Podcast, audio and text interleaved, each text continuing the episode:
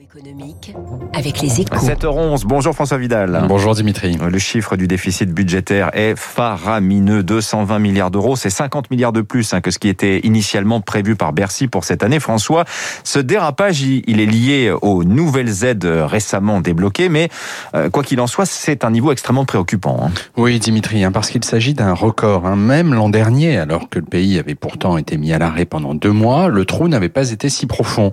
Il s'en faut même de beaucoup, puisque l'écart est de 40 milliards, soit près de 20% de dépenses en plus.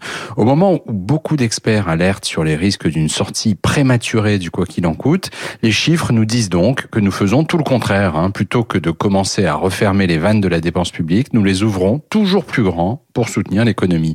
Avec le risque que nous nous habituions collectivement à ce régime, non pas pour préparer l'avenir, mais au nom de la défense du sacro-saint modèle social français pour lequel il faudrait dépenser sans compter. François, cette crainte, est-ce qu'elle n'est pas exagérée? Le reflux de l'épidémie se confirme, ça permet quand même à de nombreux secteurs de renouer avec la normale. Le problème, Dimitri, c'est qu'on entend plus grand monde réclamer un retour rapide au sérieux budgétaire. Hein. Même à droite, où il n'y a pas si longtemps on exigeait des coupes claires dans les dépenses publiques, ce discours semble passer de mode. Xavier Bertrand, qui fait la course en tête chez les Républicains pour la prochaine présidentielle, promet ainsi des baisses d'impôts significatives, sans trop dire comment il compte les financer. Et il est loin d'être le seul, hein, comme si nous allions pouvoir indéfiniment compter sur la planche à billets de la BCE pour financer nos, déficits. Mais ce temps ne, ne durera pas. Déjà, les taux d'intérêt auxquels nous empruntons pour financer notre énorme dette commencent à remonter. Ils sont redevenus légèrement positifs.